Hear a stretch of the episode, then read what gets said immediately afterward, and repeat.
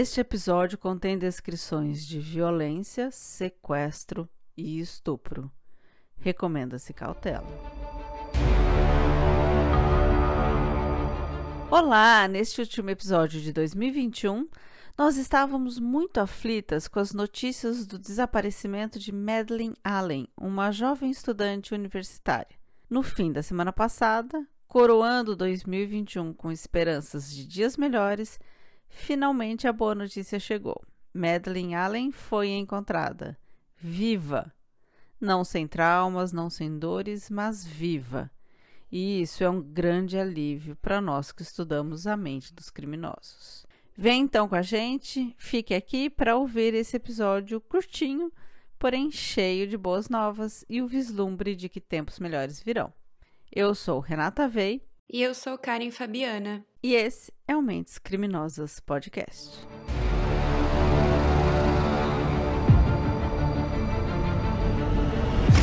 No dia 13 de dezembro deste ano de 2021, ou seja, algumas semanas atrás, Madeline Allen, uma estudante do Snow College na pequenina cidade de Ephraim, no estado de Utah, Estados Unidos, saiu de casa à noite e não voltou mais. No dia seguinte, 14 de dezembro, os amigos dela deram por sua falta e ficaram cismados.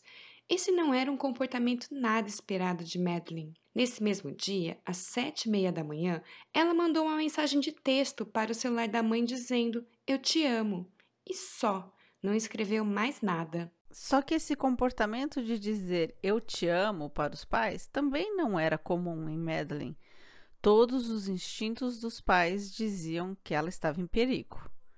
Imediatamente eles acionaram a polícia, que foi até o dormitório e viu que os amigos também estavam preocupados. Foi dado o aviso de pessoa desaparecida e a busca começou. A perícia encontrou imagens da câmera de segurança do dormitório indicando que Madeline saiu de lá no dia 13 de dezembro, às 9h20 da noite, vestindo saia e um blusão de moletom. Os dados no computador dela também chamaram atenção.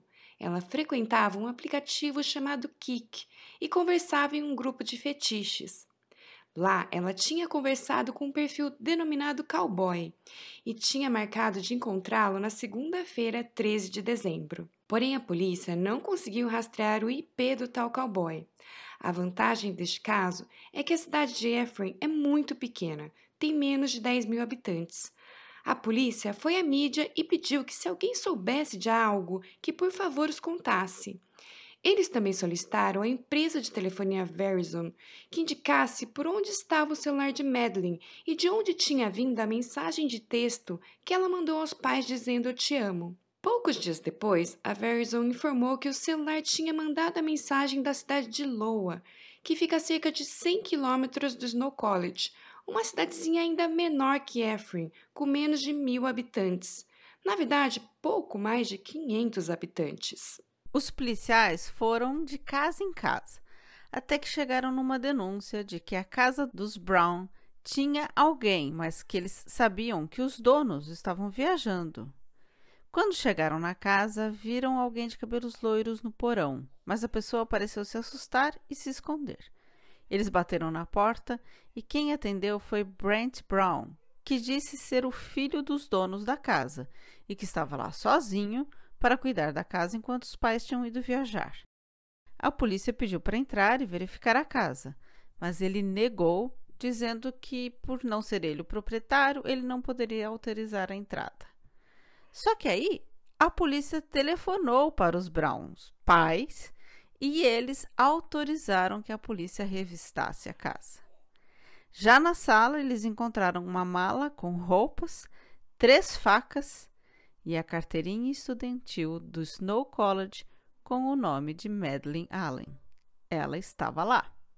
Imediatamente correram para o porão e encontraram a jovem nua, com os cabelos cortados e coberta em carvão.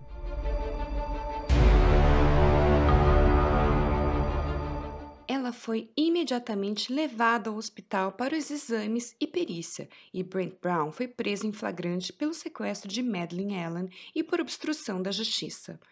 O exame de corpo de delito detectou que Madeline foi estuprada várias vezes, inclusive com objetos, além de ter marcas de que ela esteve amarrada e sinais de enforcamento. Em seu depoimento, Brent alegou que tudo era consensual e fazia parte de um roleplay sadomasoquista. Roleplaying é tipo um faz de conta que a pessoa interpreta um personagem ou uma situação que não é real. Madeline disse que logo no início ele ficou violento demais. Ela disse que não queria mais e ele então a amarrou. Ele deixou ela usar o telefone no dia 14, mas em seguida, quando viu as notícias do seu desaparecimento, jogou o celular fora e disse para ela que tinha enviado o celular para outro estado para despistar a polícia. Ela então contou que ele a estuprava várias vezes ao dia. Ele confessou que a acorrentava quando saía para trabalhar, deixando a corrente longa o suficiente para ela ir ao banheiro e se alimentar. Ela também contou que ele ameaçou matar seus pais e sua irmã se ela fugisse, e por isso ela nunca tentou fugir nos cinco dias que ficou sequestrada. Quando a polícia a encontrou, logo telefonou para os pais dizendo: Estamos com ela. Jonathan Allen, o pai de Madeline, contou que, ao ouvirem a polícia dar a boa notícia, eles caíram de joelhos de alegria e gratidão. Depois de sair do hospital, Madeline reencontrou os pais. Nem posso descrever a onda de sentimentos que me invadiu quando eu a abracei, disse o pai numa coletiva de imprensa. A mãe declarou: Estamos muito felizes por ter nossa Madeline em casa novamente. Nós a amamos muito e ela tem sido uma luz e uma alegria em nossas vidas. Somos muito gratos por podermos continuar nossas vidas junto com ela.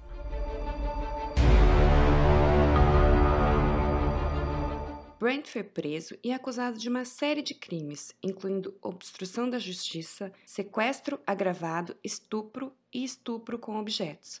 Brent se apresentou por videoconferência ao tribunal alguns dias depois e pediu ao juiz que permitisse que ele passasse o Natal com seus filhos.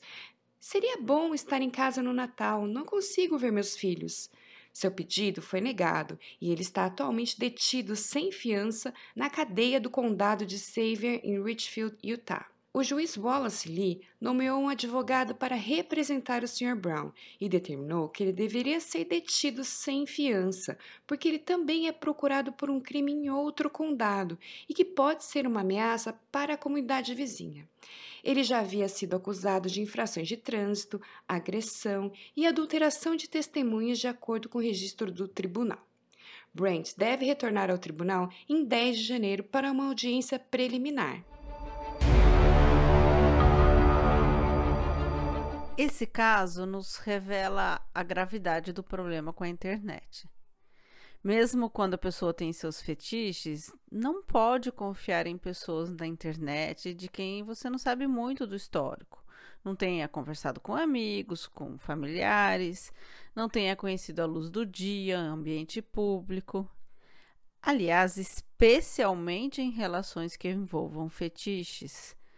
Mais ainda que você deve curtir com quem você já tem intimidade, ou dentro de uma boate especial para isso, enfim, algum lugar que possa garantir que as coisas não fujam do controle. E mais importante de tudo, não é não, mesmo quando se tem fetiches. Pois é, e esse aplicativo ou plataforma Kik que eles usaram para conversar não é nova nos tribunais. Ela é uma plataforma anônima que foi usada por predadores no passado para contatar jovens vítimas e trocar imagens explícitas. Em 2017, a Forbes relatou que essa plataforma teve um grande problema de exploração infantil, devido ao anonimato dos usuários e à falta de ação da plataforma para excluir esses perfis de criminosos. Em 2018, uma investigação da BBC descobriu que Kik estivera envolvido em 1.100 casos de abuso sexual infantil nos cinco anos anteriores.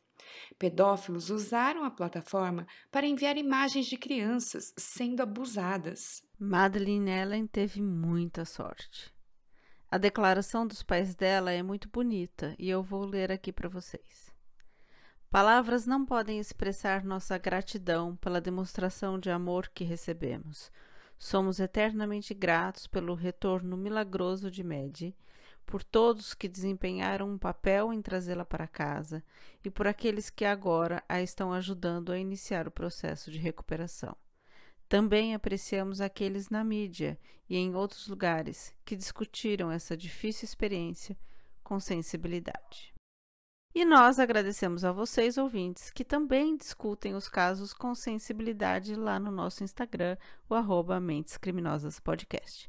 Agradeço muito que vocês não me abandonaram depois do tempo que fiquei impedida de gravar e agradeço a acolhida de vocês à nossa nova integrante do podcast, que chegou enriquecendo nossas discussões. Agora em janeiro faremos um pequeno recesso de 15 dias e no dia 19 já teremos caso novo. Se você gostou e achou este episódio importante de ser debatido, converse com a gente pelo Instagram ou Facebook, arroba Mentes Criminosas Podcast, ou por e-mail para o mentescriminosas.podcast@gmail.com. Você pode ajudar esse podcast compartilhando-o para que chegue a mais pessoas e também com qualquer quantia em dinheiro que você pode mandar pela chave Pix, mentescriminosaspodcast.gmail.com. Forte abraço, feliz ano novo e até o próximo episódio. Feliz 2022. Forte abraço.